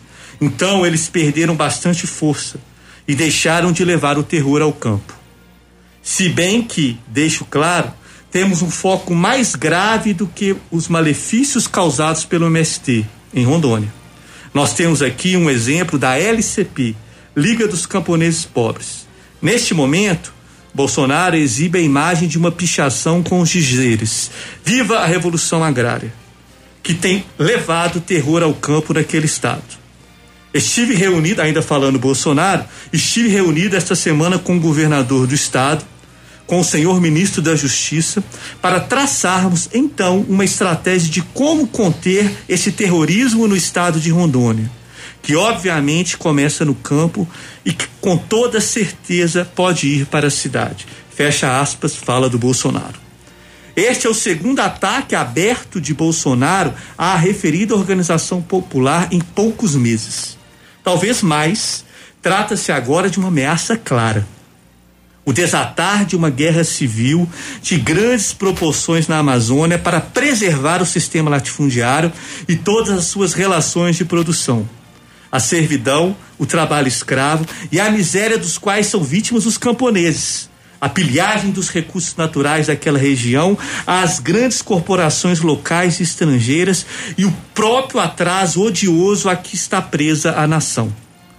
Claro que um empreendimento tão infame e desprezível precisa de um bom motivo aparente, entre aspas, combater o terrorismo. A qual terrorismo se refere esse miserável? Da ação impune e criminosa de verdadeiros exércitos particulares dos latifundiários que promovem morticínios e saques contra camponeses desde quando aquele estado foi colonizado? Ou se refere à organização dos camponeses, cansado de humilhação por toda a vida, para conquistar a todo custo o seu direito, previsto até mesmo nesse arremedo de Constituição, que é a terra para quem nela trabalha? Quem são os terroristas no fim das contas? Que cada qual tire suas conclusões. Como temos repercutido amplamente em A Nova Democracia, trata-se de uma terrível patranha, visando atribuir aos camponeses em luta uma série de fatos para fim de justificar um massacre que afogue em sangue a luta pela terra em Rondônia reeditando os sinistros episódios do massacre de Columbiara, entre aspas, de 1995. A LCP é usada, mais uma vez, como alvo para criminalização e intimidação de todo o movimento popular brasileiro. A torpe tentativa de qualificá-la como um foco é um passo claro no sentido de enquadrar toda a luta pela terra como terrorismo, com todas as consequências que isto acarretaria. Calar-se diante de declarações e ações desta gravidade, que já resultaram na prisão, tortura, assassinato e perseguição a diversos ativistas e trabalhadores na região, seria um crime imperdoável para qualquer democrata e lutador consequente conivência de fato com as provocações do capitão fascista e os governos dos generais. Para mais detalhes, ver a nota da Comissão Nacional da Liga dos Camponeses Pobres de 28 de abril de 2021, a qual o ouvinte pode achar no site Resistência Camponesa. Bolsonaro, entre aspas, o cara da casa de vidro, acuado, cercado pelos crimes no Rio e os de lesa humanidade perpetrados durante a pandemia, irá apostar na radicalização. A legalização das suas milícias privadas, via os decretos de armas, a obtenção da licença para adquirir armas segue sujeita a um critério de renda bastante elevado para os padrões brasileiros, o que deixa claro contra quem tal flexibilização, entre aspas, se dirige. É a mobilização constante de suas bases das polícias militares e das forças armadas, é a tentativa de alterar a correlação de forças no alto comando, através da, da manipulação das promoções e nomeações e na constante criação de ameaças, entre aspas, para agitar as bases das forças do seu programa golpista. O aparelhamento da Polícia Federal, a paralisação da acusação de crime contra a segurança nacional, contra qualquer manifestação de, de descontentamento, etc tenta uma ofensiva com um ataque à luta pela terra, dirigida pelas LCP, por sua lúcida e audaz convocação à revolução agrária, para generalizar a criminalização de todo e qualquer protesto e luta popular, para desatar maior perseguição ao ativismo e militância popular, às suas organizações, à caça às bruxas e, com isto, desviar a atenção da sociedade do desastre e terror genocida de seu governo militar de fato, de mais de mais de 400 mil mortes e justificar passar deste a regime de ditadura militar. São os verdadeiros sinais do tempo. Os generais, por sua vez, que nada dizem sobre a luta camponesa na Amazônia abertamente, estão por trás, conspirando. Sabem que o objetivo da fala de Bolsonaro foi agitar as bases militares e reacionárias para que entrem no, entre aspas, espírito de guerra, cuja forma política indispensável é o regime ditatorial. Tanto quanto Bolsonaro, os generais desejam, como hienas, desatar suas tropas de matadores contra os camponeses de Rondônia, mas não com acelerado na presidência. Tanto quanto Bolsonaro, eles estão convencidos que hão de intervir, mas fazê-lo nessas condições acarretaria consequências imprevisíveis. Há primeiro, se possível, que se livrar de Bolsonaro. Por isso, com ou sem Bolsonaro, já vivemos sob a égide de um governo militar de fato e um golpe militar gradualmente conduzido e que se apoia nos limites e omissões, abre parênteses, chamadas por alguns de entulhos autoritários, fecha-se parênteses, da Constituição de 1988. Por isso, concentrar as atenções na mera substituição do capitão do mato é uma tolice há que concentrar no acerto de contas com a própria estrutura burocrática reacionária do velho Estado brasileiro, cujo alicerce mais profundo e secular é o latifúndio, sob pena de repetir, repetir o erro das ilusões constitucionais e de classe, que tantas tragédias e traições têm trazido ao nosso povo.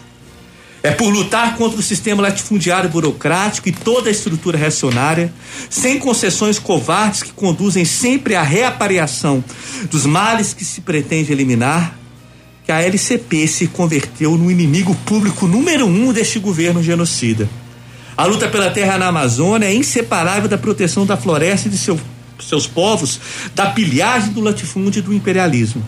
Não há correção de rumos possível em nenhum aspecto se for preservada a estrutura anacrônica, qual seja a brutal concentração de terras resultante da grilhagem e confisco dos pequenos proprietários e povos indígenas através da violência e matanças, sem par no mundo. O destino do latifúndio monocultor é transformar as vastas regiões rurais do país em grandes desertos verdes, ainda que se autodenomine de, entre aspas, agronegócio ou também, entre aspas, sustentável. A essência de um fenômeno não se altera porque ele modifica o nome. Enganam-se todos aqueles que acham que podem deter a heróica luta pela terra no Brasil. De guerras e massacres, perpassados por heróicas resistências, os ciclos de luta camponesa têm voltado sempre, mais fortes a cada vez. Na estratégia de Bolsonaro, que consiste em apostar no caos para justificar o seu autogolpe, não entra a possibilidade de as massas se mobilizarem de forma independente, em defesa dos seus interesses de classe mais sentidos. O temor de que tudo isso ocorra fica claro quando ele diz que esta luta, com toda certeza, pode ir para a cidade. De fato, a luta sagrada pela terra ainda mais na região amazônica, tem o potencial de mobilizar a solidariedade e a ação combativa de milhões ao redor do país e pelo mundo. Na explosiva situação nacional, ela operaria como uma convocação de todos os pobres para que lutem por terra, por teto, por comida, por vacina, atropelando os falsos salvadores da pátria que só convocam a, a espera e a apatia. É por isto que, apesar das provocações de Bolsonaro e do seu assecla governador Marcos Rocha, o pau mandado, a ação sanguinária prometida contra os camponeses ainda não ocorreu. Sim, companheiros, apesar das provocações, são os inimigos do povo que estão aterrorizados.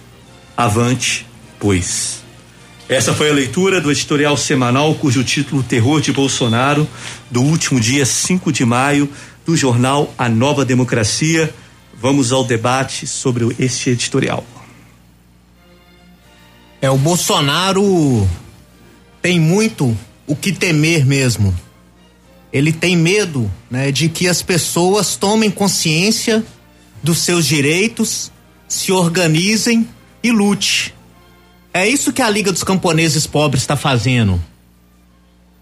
simplesmente está lutando por um direito tão básico, tão elementar, que é o de ter terra. E também o direito de lutar pelos seus direitos. Não tem nada de terrorismo nisso.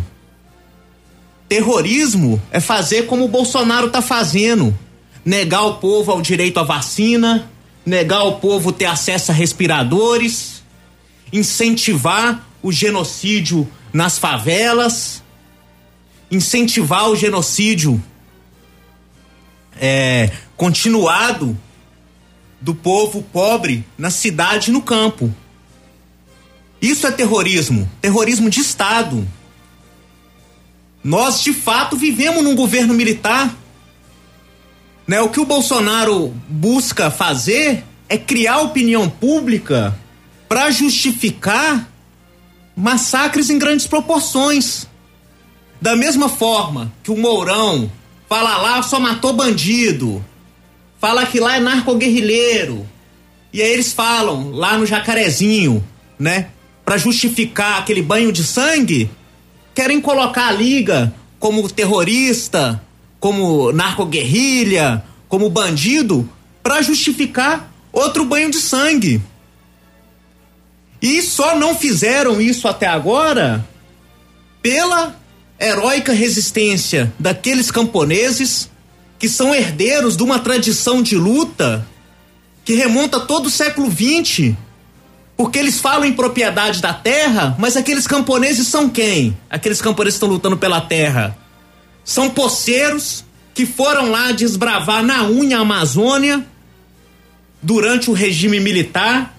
Toda aquela região de Rondônia teve uma, uma abertura da fronteira agrícola, que depois que trabalharam, trabalharam, enfrentando malária, enfrentando as feras, as feras da mata, vivendo nas piores condições, começaram a exercer sua posse, veio o latifúndio, roubou todas aquelas terras que pertenciam à União, que foram posteriormente tituladas. É o latifúndio ladrão de terra. A expressão política dessa canalha é essa velha política do centrão e do qual Bolsonaro se diz ser contra, mas que é a principal base de sustentação dentro do parlamento desse governo podre que está aí, desse governo reacionário. Né? Então, o, eles são os terroristas, eles são os bandidos. Agora, ficam inventando coisas fantasiosas, ficam inventando toda uma, uma, uma, uma, uma situação para criar uma comoção, buscando suscitar o que tem de mais atrasado na, na, na no sentimento, na cabeça das pessoas, de preconceito, para justificar mais crimes de Estado que cometem todos os dias, inclusive a questão da Amazônia né, que utilizaram né, a, a, o alto comando, né, porque o Bolsonaro é o boca porca que fala né, o que outros não querem ou não podem falar. O alto comando, uma estratégia né, de combater a luta pela terra, como nós vimos denunciados, vemos denunciando sobre o pretexto da defesa do meio natural, da defesa da Amazônia.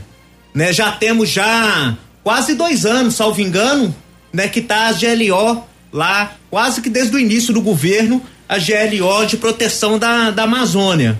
E sobre o comando do Mourão, desse que acabou de, de, de nós mencionar, que fez a defesa do genocídio do povo lá do Jacarezinho.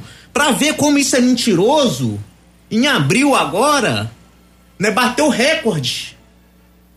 A cada mês se bate um recorde de desmatamento na Amazônia. Como também a gente já falou no, em, em, programas recentes, o Salles, ministro do, do, do, do, Meio Ambiente, né, foi pego. Da boiada. Né, com a, o, o, da boiada foi pego com a mão na botija lá no esquema dos madeireiros. Então, tudo isso é demagogia para aumentar a presença das forças é, é, é, militares naquela região da Amazônia. E não é para combater nenhuma guerrilha.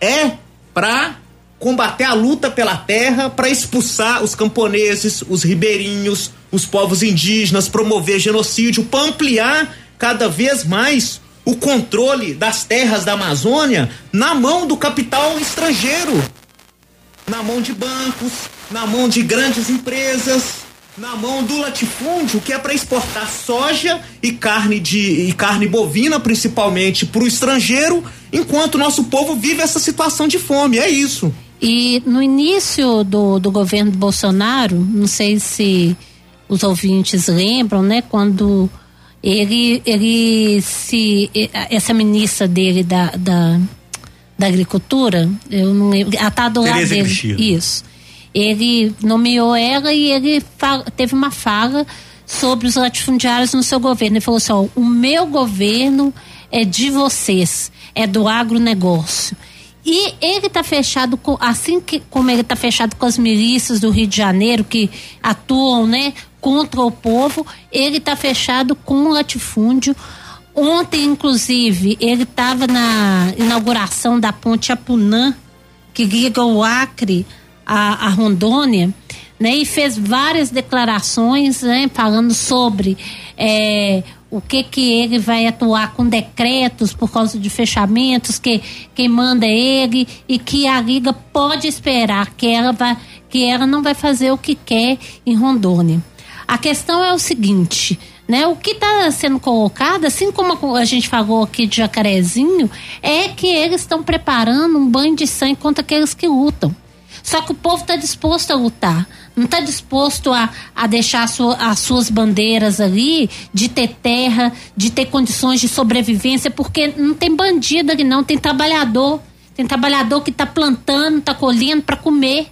É isso. Porque é colocado como se a luta pela terra fosse um problema de criminoso. E não é. E muitos, inclusive, muitos, inclusive, colocam que essa luta acabou como por exemplo o Stedley, que é o, o, representante do MST Nacional, que essa semana, inclusive, falou que não é um momento, porque está com medo de, de acontecer alguma coisa, que não é um momento de luta, que não vai usar é, é, ninguém para bucha de canhão, porque a luta pela terra nesse momento não tem que existir. Como não? Como não tem que existir no momento que a gente vê o aprofundamento da pobreza, a condição de vida do nosso povo, não tem moradia na cidade, não tem terra para o camponês lá, porque ele é expulso pelo latifúndio, pelo isso que a Globo fica falando aí que água é, te, é água é pop, água é tec, água é tudo, é tudo para esses que estão enriquecendo, enquanto o povo está empobrecendo e só tem os seus braços, né, as formas de luta que ele tem ali para resistir e para colocar que a terra é, é, de quem luta e quem trabalha nela, e não daqueles que saqueiam historicamente a luta do nosso povo. E essa declaração do João Pedro Stellid, que ele deu na Folha de São Paulo, né, da direção nacional da MST e depois repercutiu em outros veículos da imprensa, de certa forma também é querer colocar a culpa em quem luta. É. Como se esses genocídios que os generais preparam e ameaçam fazer contra a Liga fosse resultado de uma provocação, como se a ação da Liga fosse que tivesse provocando os generais. O que se desmente por si só pelas mais de 400 mil mortes deliberadas por esse genocídio da Covid, por esse último episódio do Jacarezinho e pelo genocídio constante né, no decorrer da história do nosso país que os camponeses, os indígenas, os quilombolas sempre em, enfrentaram. Né? Então, uma canalice é uma atitude covarde e oportunista. Né? É importante demarcar isso. Não das massas, não do, da, do, do povo que luta junto ao MST, mas essa posição oportunista da sua direção nacional. É, e eu queria aproveitar né, e retomar. Né, uma, a Liga fez uma declaração em, em, em maio de 2019, né, logo no início do governo Bolsonaro, teve uma, um, um, uma abertura de um evento do AgriShow em Ribeirão Preto, ocorreu no 29 de abril de 2019. Bolsonaro defendeu abertamente que as pessoas que, entre, segundo eles, entre aspas, invadissem terras deveriam ser assassinadas e os latifundiários não deveriam ser punidos né? Bem como na época ele prometeu enviar ao Congresso um, proje um projeto de lei que caracterizasse a luta pela terra como terrorismo. Então isso não é algo circunstancial em função de uma situação excepcional porque descobriram que tem um foco guerrilheiro, nada disso. Isso é um plano deles para tentar acabar com banhos de sangue a justa luta pela terra. Isso é um plano do governo dos generais, mas que o Bolsonaro fala abertamente, mas que todos eles né, concordam. Até mesmo porque todos eles defendem que 64, né, o golpe militar que aconteceu em 64 foi uma revolução, né? Todos os militares defendem isso. Contra o que era o principal alvo dessa revolução de 64? Era justamente contra os camponeses, contra as ligas camponesas que promovia, né, a reforma a reforma agrária na lei ou na marra, um, combativo movimento camponês que começou no Nordeste e se espalhou pelo Brasil todo. Né? Então, para concluir essa parte do debate, que a gente vai passar né, para um, um áudio que os companheiros da Associação Brasileira dos Advogados do Povo nos enviaram, eu queria ler o último parágrafo né, dessa, dessa nota publicada pela Liga em 2019, que expressa muito bem esse sentimento combativo, aguerrido de luta dos camponeses. Como os indígenas massacrados nesse país, os camponeses lutaram em centenas de levantamentos armados e nunca pararam de lutar. O fato dessas, desses séculos, o fato das derrotas desses séculos de lutas ocorrerem, ora por falta de condições objetivas e ora por falta de uma direção esclarecida, não os condena eternamente à derrota. Muito ao contrário, foi exatamente a sua persistência na luta, apesar das derrotas e aprendendo delas, que puderam conhecer o caminho da vitória. A reação pensa que sempre derrotará as massas, mas os camponeses têm aprendido muito e lutarão, não segundo a provocação de seus inimigos jurados, mas ao seu modo a sua maneira e no momento que melhor lhe convier, darão fatalmente essa luta de armas na mão. E para os camponeses, sobreviver é conquistar um pedaço de terra para trabalhar. Viva a sagrada luta pela terra, terra para quem nela vive e trabalha. Viva. Viva. Então é isso aí, fechamos esse debate sobre a questão da situação política, já fazendo um gancho pela questão da luta pela terra. E vamos aqui agora, como anunciado pelo companheiro Batista, é, colocar o áudio do companheiro Felipe Nicolau, presidente da ABRAPA, Associação Brasileira dos Advogados do Povo. Olá, ouvintes. Nesse bloco gostaria. Peraí, colocamos Prezados ouvintes do programa Tribuna do Trabalhador, bom dia. Gostaria de agradecer a oportunidade de mais uma vez utilizar deste espaço para trazer importante denúncia. Dessa vez, o ataque de Bolsonaro à Liga dos Camponeses Pobres. A Associação Brasileira dos Advogados do Povo, Gabriel Pimenta, Abrapo, vem a público repudiar e denunciar o discurso de Bolsonaro no último 1 de maio, na Exposebu, e ontem na inauguração da ponte Abunã, que liga Rondônia ao Acre. Primeiramente, quem passa quase 30, 30 anos vivendo os arques privilégios que o deputado federal ostenta às custas das riquezas dos trabalhadores do Brasil, não tem qualquer moral para discursar no dia 1 de maio, dia que os trabalhadores do mundo celebram e relembram toda a luta por direitos da classe trabalhadora. Bolsonaro, em seu discurso, defendeu a não expropriação das propriedades dos criminosos que escravizam trabalhadores do campo, o que, por si só, é crime de apologia, o que é mais um crime para sua ficha criminal. Ademais, para quem discursa defendendo as torturas do brilhante Ustra, surpresa seria ver conduta, conduta diversa de Bolsonaro. Porém, desta vez, Bolsonaro vai além atiça toda a sua horda fascista diretamente contra os camponeses da Liga dos Camponeses Pobres de Rondônia, acusando essa organização de terroristas e criminosos, incitando e autorizando seus grupos de extrema direita a atacar a LCP e, pro, e promete aumentar o terror e crimes contra os camponeses, enviando a Força Nacional de Segurança. Os camponeses que lutam pelo direito à terra para nela trabalhar, sustentar suas famílias e levar alimento saudável para as cidades não são terroristas nem criminosos, são lutadores, famílias que sonham por dignidade e um pedaço de terra para plantar e comer. Para Abrapo, terroristas é Bolsonaro e seu governo de militares, que de forma gerenciam o genocídio da Covid-19, que já ultrapassa mais de 400 mil vidas. Terrorista é o Estado, que promove chacinas, assassinatos e violações de direitos do povo. Vide a chacina do Jacarezinho, que oficialmente deixou 25 pessoas mortas. Nefasto episódio onde o Estado dilacera as vidas do povo pobre e negro das favelas e periferias e seu sangue lava as ruas, becos e vielas. Segundo os dados do Instituto de Segurança Pública do Rio de Janeiro, nos primeiros três meses do ano, foram 453 pessoas mortas pela Polícia do Rio. São milhares pelos Brasis. Esses sim são terroristas. Somente nos últimos meses é possível ver uma escalada de crimes do latifúndio em Rondônia. Crimes esses denunciados pela Abrapo e várias outras entidades. Inclusive, muitos deles debatidos aqui no programa. Os camponeses enfrentam os crimes do latifúndio e do Estado.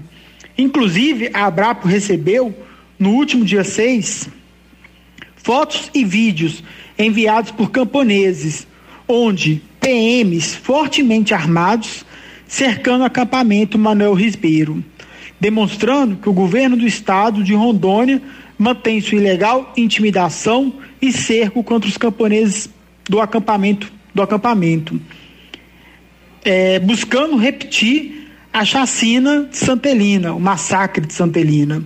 Bolsonaro acusa a Liga dos Camponeses Pobres de terrorista, com o objetivo escancarado de esconder que ele e seu governo de militares são os verdadeiros criminosos terroristas antipovo. É fundamental que todas as entidades democráticas expressem seu repúdio e denunciem mais essa grande tentativa de criminalização de todo movimento que luta pela democratização da terra e defende o direito do povo a lutar por seus direitos abaixo a criminalização da Liga dos Camponeses Pobres de Rondônia, o povo tem o direito de lutar por seus direitos. Associação Brasileira dos Advogados do Povo, Gabriel Pimenta. Isso aí, esse foi o áudio do companheiro Dr. Felipe Nicolau, presidente da Associação Brasileira dos Advogados do Povo. Vamos agora às considerações finais sobre essa temática.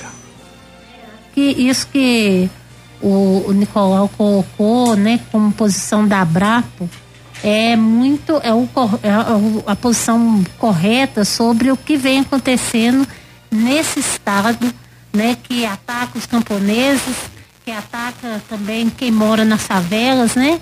Que é o que? É o ataque ao povo que é pobre, o povo que não tem propriedade, né, é, da terra, da moradia ou condições de vida. Então, é, né, reafirmar aqui o programa, né, o apoio à luta pela terra no nosso país, né, e a necessidade do povo se organizar e se levantar em luta, né, no campo e na cidade contra esse estado genocida que já matou mais de 417 mil pessoas na pandemia, né, fora as outras mortes e execuções que são com o apoio do Estado, né? Então, nosso apoio irrestrito a essa luta que é tão importante e tão cara a nós. Né? E também finalizando o programa aqui, mandar um abraço para todas as ouvintes mães que estão nos escutando, né, da importância aí, né, desse momento, não por causa dos presentes, mas sim pela importância que a mulher tem na organização social nossa, né, e principalmente da necessidade das mulheres de se organizarem e a organização para transformar e para lutar por uma sociedade mais justa. Então, um grande abraço para todas as mães, em especial para a minha, né? Mas é, até semana que vem. E um tchau, um abraço para os alunos da escola popular também, né? Para as esposas deles que são mães, né? Até semana que vem. Muito bem lembrado, companheira Lívia, muito obrigado pela sua participação. É, lembrando aí as mães do nosso povo, as mães trabalhadoras. É, e sobre, sobre essa temática aqui, teve participação de ouvintes também, ó. ouvintes bastante atentos aí a essa discussão, tanto do editorial, né, que traz essa questão, né, o terror, entre aspas, colocado por Bolsonaro, né, e a gente está entendendo qual que é o verdadeiro terrorismo, né, é, com a questão do jacarezinho, diversas outras questões. É, e, e, também a questão da, da, luta pela terra em Rondônia e pelo país afora, né? Então uma companheira coloca aqui, ó, inclusive são esses bandidos entre aspas que colocam comida na mesa dos brasileiros, pois o agronegócio só, só produz para exportar. Então uma ouvinte colocou essa opinião dela que a gente concorda bastante. É, um outro ouvinte, né, o companheiro Nelson, lá do bairro Itacolomi, Betim, colocou: Bom dia, bancada. Bolsonaro ataca os camponeses porque tem medo. Medo de que as massas se levantem nesse país. Medos, medo que elas tomem tudo que é seu.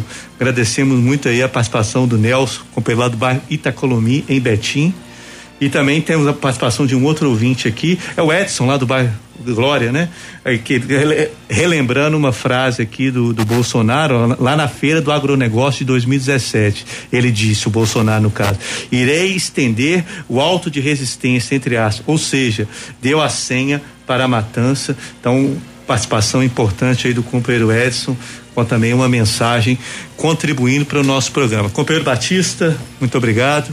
Então, no meu encerramento, Rominho, eu gostaria de mencionar aqui a campanha internacional em apoio aos camponeses da Liga dos Camponeses Pobres. Mencionar locais no mundo todo onde que estão tendo essa, essa campanha de solidariedade.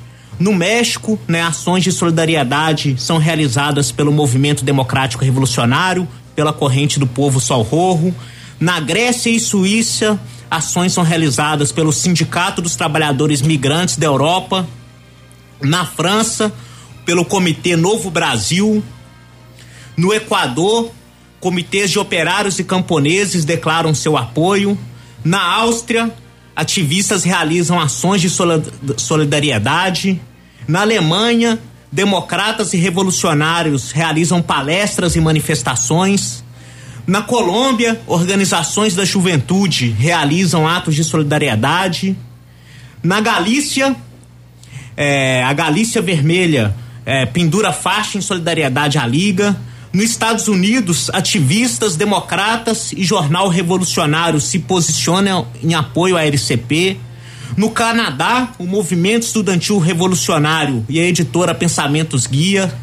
Artistas populares de todo mundo e no Brasil, inúmeras inúmeras entidades, no Paraná, né, foram encontradas pichações em pinhais, entidades estudantis, executivas de pedagogia, centro acadêmicos, grupos de estudo, grupo, o Centro Acadêmico de Enfermagem de Goiás, a Executiva Paranaense de Pedagogia e muitos e muitos grupos de estudantes e professores, diferentes organizações populares, para ficar em algumas Alternativa Popular do Paraná, Casa da Resistência FOB Bahia, Coletivo Baixada Anarquista e por aí vai, dezenas de organizações. No Rio de Janeiro, o Movimento Estudantil Popular Revolucionário realizou ato de apoio ao acampamento Manuel Ribeiro. Aqui em Minas, o Comitê Sanitário de Ouro Preto, né? Também o Comitê Popular Sanitário de Ananindeua, região metropolitana de Belém, no Pará. No Rio de Janeiro, os moradores do Complexo do Alemão e aqui também na região metropolitana de BH, os moradores da Vila Bandeira Vermelha. E por fim, gostaria de dizer para os companheiros que tiverem interesse a se somar a essa campanha internacional, tem uma nota no site do jornal A Nova Democracia, que foi produzida pelo Grupo de Estudos ao Povo Brasileiro. O título da matéria tá: Organização Democrática emite nota e faz chamado conjunto ao apoio e solidariedade à LCP. Dezenas e dezenas de entidades, movimentos e personalidades democráticas do Brasil estão assinando essa nota Convidamos você, ouvinte, também a repercutir as denúncias da LCP, a se somar em ações das pequenas às maiores, da forma como que for possível em cada local, que apoiar a luta pela terra é apoiar uma verdadeira democracia no nosso país. Muito obrigado, companheiro Batista. Volto sempre, contundentes palavras ao final. Nós queremos agradecer imensamente a audiência, todos os nossos ouvintes, os que contribuíram para o programa, enviando mensagem. É, e né? Amanhã, dia das mães, a companheira Lívia já colocou bem, né? A gente parabenizar as mães do nosso povo, as mães trabalhadoras, né? E eu especialmente parabenizar a minha grande mãe, Dona Ângela, e também a Mami de 2021, a mais nova mãe, que é a companheira Flávia. Né? Então, 9 horas e 56 minutos. Vamos agora terminar o nosso programa com música. Olha que maravilha. Né? Vamos terminar com samba. Apesar de que a gente colocou muita coisa séria nesse programa, denúncias contundentes, né? E apontamentos da importância de levantar o nosso povo. Vamos terminar com música, com samba. Se tivesse entre nós essa semana a querida Beth Carvalho, a madrinha do samba, completaria 75 anos, faleceu há dois anos atrás, em 2019, mas deixa um grande legado na música, essa grande intérprete do samba brasileiro, que foi Bete Carvalho, Elizabeth Santos Leal de Carvalho, a madrinha do samba. Vamos terminar com samba, vamos terminar para frente. Um grande abraço a todos, até semana que vem. Olá, ouvintes. Nesse bloco gostaríamos de render homenagem a uma das estrelas maiores do samba de nosso país, Elizabeth Santos Leal de Carvalho, a Bete Carvalho. Nós já havíamos gravado o momento cultural especial do Gonzaguinha quando fomos muito bem lembrados por um ouvinte do nascimento da Bete Carvalho, que completaria 75 anos nesse último 5 de maio. Bete Carvalho, que como Gonzaguinha, também lutou contra o regime militar fascista em 1964, seu pai, o advogado democrático João Francisco Leal de Carvalho, foi caçado pelo regime e, para enfrentar as dificuldades impostas à sua família naquela época, Bete Carvalho voltou a dar aulas de violão, sem nunca sair dos palcos, junto do povo, junto das multidões, que era onde ela mais se sentia à vontade. Como forma de homenageá-la, com vocês, na voz de Bete Carvalho, o que é o que é, de Gonzaguinha. Eu fico com a pureza da resposta das crianças. É a vida, é bonita, é bonita. Viver e não ter a vergonha de ser feliz. Cantar e cantar e cantar a beleza de ser um eterno aprendiz. Ah, meu Deus, eu sei, eu sei a vida devia ser bem melhor e será. Mas isso não me impede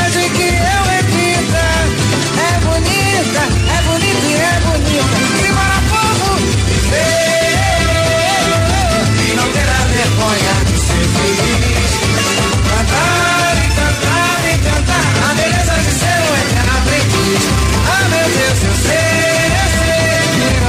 E a vida devia ser bem melhor e será não me impede que eu repita. É bonita, é bonita e é bonita. E a vida,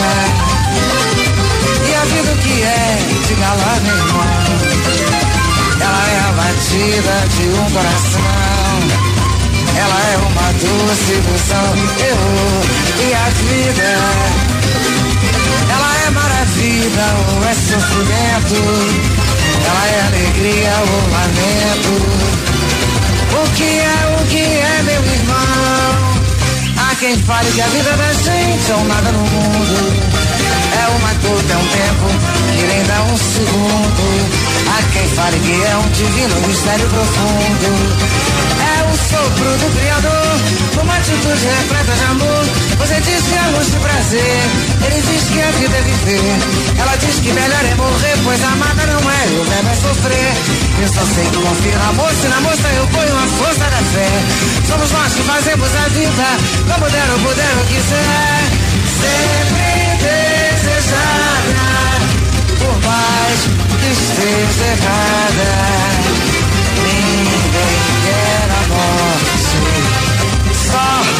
saúde e sorte. A pergunta roda e a cabeça gira.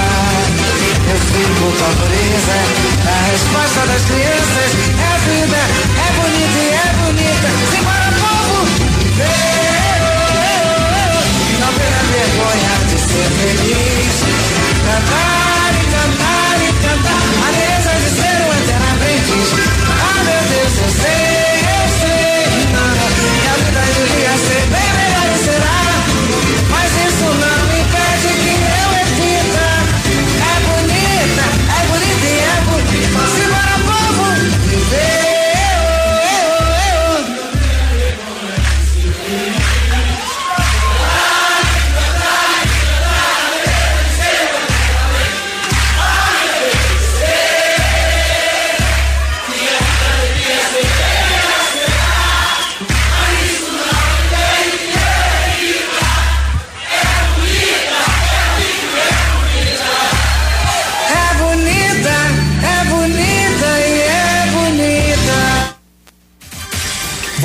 ouviu? Tribuna do Trabalhador, na Autêntica FM, do jeito que você gosta.